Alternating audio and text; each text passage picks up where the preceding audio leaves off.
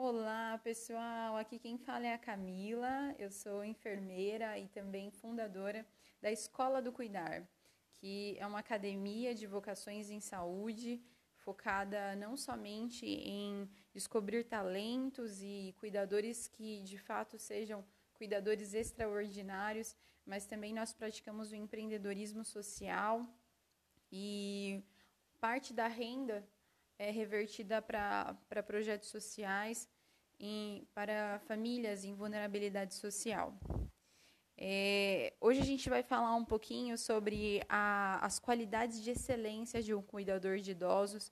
Eu gosto dessa palavra excelência, né, que é além do bom, é além do ótimo, é excelente, e são esses cuidadores que a gente pretende sempre trabalhar, formar também cuidadores que de fato vão fazer a diferença aonde ele passar, seja em qual casa ou, ou lar de idosos que eles possam trabalhar. E a gente vai colocar aqui como uns cinco tópicos, cinco qualidades principais. São muitas qualidades que nós poderíamos falar, mas as que eu vejo que são as mais importantes, as prioritárias, seriam essas. Então vamos lá, vamos para o primeiro tópico, é, que seria a empatia. É, você que está aí, cuidador ou familiar também, que seja cuidador, é, um cuidador voluntário, né, e cuida da, da família. É, então, primeiro seria a empatia. Toma nota, escreve, é, vê se de fato você tem exercitado tudo isso que a gente vai falar. É, a empatia é algo que a gente descreve como algo intrínseco, que é o que vem de dentro para fora do cuidador. Algo que muitas vezes a gente precisa trabalhar não somente no trabalho, não somente com a família, mas em todos os lugares, com os amigos também. É algo que a gente precisa sempre pensar. E o que, que seria a, a empatia?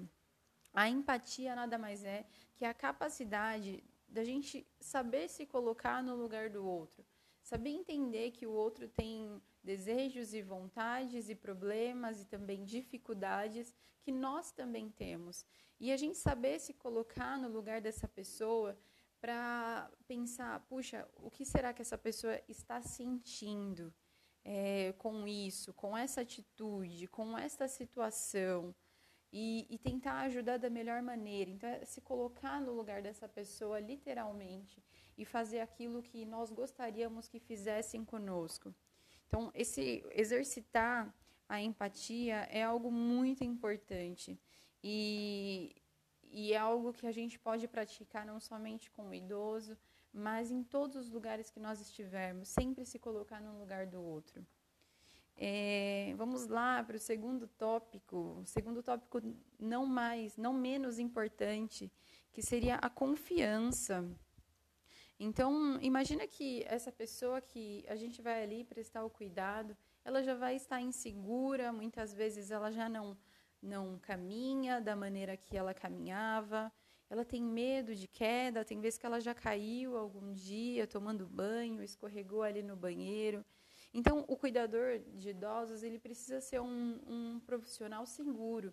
Ele precisa entender o que de fato ele tem feito, se aquilo é o correto, se aquela é a melhor maneira de cuidar desse paciente, se aquela, aquela forma de conduzir o paciente quando ele for caminhar, deambular, segurar bem no braço dele, usar técnicas também de como levantar esse paciente, tirar ele de uma cadeira, colocar num sofá. Quais são as técnicas? Como que está sendo esse cuidado é, direto ali com esse paciente? Será que tem passado confiança mesmo para esse paciente, para os familiares, ou seja, também para os responsáveis da casa de repouso que você pode trabalhar ou que um dia pode vir a trabalhar também. Então é muito importante desenvolver a confiança. E a confiança a gente desenvolve é, com o trabalho, com a experiência, mas também buscando conhecimento. Então, o cuidador que vai buscar conhecimento, vai aprender técnicas, ele, ele é mais confiante, ele é mais seguro, ele, tem, ele sabe como executar.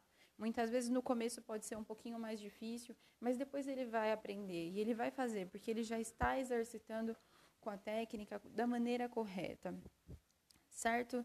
E aí, então agora a gente vai para o terceiro tópico, tão muito, muito importante, que seria a questão da paciência. A paciência para o cuidador de idosos é algo extremamente importante, porque um, um, cuidador que não tem paciência, ele pode sofrer muitos males, e não somente é, em questão psicológica do próprio cuidador, mas também de muitas vezes perder ali o controle e fazer algo que pode trazer algum dano para o paciente. Então, a paciência é muito importante. E muitas vezes a nossa paciência pode ser testada além do limite, não somente como se fosse com, com qualquer outra pessoa, né? Mas muitas vezes o idoso ele vai ser acometido de Parkinson, ou ele pode ter alguma sequela de AVC, alguma, algum problema como artrite, é, e principalmente o paciente com Alzheimer, que ele tem algumas das funções cognitivas, tem perda de memória, e ele tem uma capacidade mais difícil de processar as informações. Então, esse paciente, ele vai, muitas vezes, é, falar de coisas do passado, de lembranças antigas, e essa perda de memória pode trazer muita confusão, não somente na fala, mas também ali nas suas ações do dia a dia, coisas simples como levar a colher até a boca para se alimentar. Então, tudo isso vai exigir muita paciência do cuidador, muita paciência também do familiar que seja o cuidador desse idoso também, que a gente sabe que acontece muito, muitas famílias é, adotam de não contratar um profissional cuidador mas adaptar alguém da família que não tinha experiência nenhuma para cuidar ali desse idoso e principalmente o idoso com Alzheimer, que é bem difícil de fazer os cuidados também. É, os cuidadores impacientes também, é, ele precisa ele precisa exercitar isso na sua vida para que, como eu disse há pouco, a questão também da, da saúde emocional desse cuidador. É, o cuidador impaciente, ou a pessoa impaciente que seja, ela é mais irritadiça, ela, ela manifesta muitas vezes com uma fala mais rude, e isso pode é, dificultar bastante o cuidado e até mesmo trazer, trazer complicações ali para o idoso, que ele pode ficar assustado, ele pode é, muitas vezes ficar mais triste do que ele já se encontra, que muitos idosos ficam em depressão, tem esse problema. Então, esse cuidado impaciente pode, pode acarretar mais prejuízo para esse, esse idoso também. É, uma das dicas que a gente sempre dá, para falando ainda do paciente com Alzheimer, seria a questão de quando muitas vezes ele começa a repetir várias vezes a mesma coisa, a mesma situação, ou ele não, ele não quer fazer, não quer se sentir contrariado. Por exemplo, você, vocês têm, ele tem uma consulta marcada e ele fica irritado disso ali, ele não quer ir para a consulta. Então, tenta insistir, tem vezes que espera uns 15 ou 20 minutos, tenta ver se depois abordando de uma outra maneira, falando com calma, trazendo uma frase diferente, se ele entende o que está sendo dito. E quando não for uma situação assim, que é impossível de postergar, é, muda o foco. Então, se ele estiver ali repetindo, repetindo a mesma coisa, fala de outro assunto, traz algum objeto que possa trazer a memória de algo bom para ele. Então, alterar o foco. Isso, isso é bom e muitas vezes é, inibe essa questão da repetição e que pode trazer essa, essa questão da impaciência e para o cuidador também. Então, agora estamos indo para o tópico 4. Se vocês tiverem dúvidas, mandem para a gente, a gente pode conversar um pouquinho mais. É, do autocontrole. Isso é muito importante para o cuidador. Tem pacientes que têm demência e é muito difícil o cuidado. Então, seja você de novo cuidador de idosos familiar ou profissional, haverão dias e momentos em que é, pode se sentir assim que já está no limite da sua capacidade, no limite né, da sua paciência também. Então, pode ser também que a gente nem todos os dias a gente está em dias bons, então já vem com um problema externo e ainda chega e ali pode acabar descontando no paciente. Então, mais uma vez, autocontrole, isso é muito importante. E começar a identificar, tem dias que de fato você vai precisar negociar com a família. Olha, eu não estou bem e eu preciso trocar a minha folga. Será que é possível? E nestes dias de folga, ir num parque, ler um livro, fazer coisas que venham trazer paz, que venham trazer um descanso para a mente também do cuidador. Isso é muito importante. E o último tópico que a gente colocou aqui nesse podcast seria a questão da flexibilidade. Então, o cuidador, ele é um profissional que ele pode estar ali é, preparando o alimento para o paciente e ali o paciente começa a passar mal, ter alguns sintomas. No mesmo momento, ele já precisa mudar de cenário e chamar um familiar para levar o paciente para para um médico e ali ele já muda todo o cenário, ele já precisa já ter essa flexibilidade, esse esse olhar para o paciente de que nem sempre tudo vai estar tá da mesma maneira, nem sempre o dia vai ser como a gente planejou, ali tudo certinho, da maneira que a gente gostaria também. E isso é importante para que, de fato, a gente consiga atender todas as necessidades que esse paciente tem. Então, a flexibilidade é muito importante.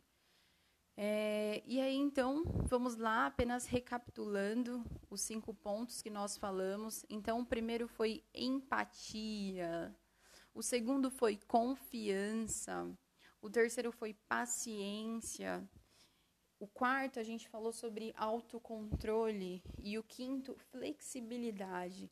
Então, você cuidador, você familiar, se atente a esses pontos, anote, veja o que pode melhorar, de que maneira pode melhorar puxa, eu preciso melhorar o meu comportamento, eu preciso melhorar é, a questão do autocontrole, eu preciso ser uma pessoa que consiga pensar um pouco antes de agir, de tomar alguma decisão.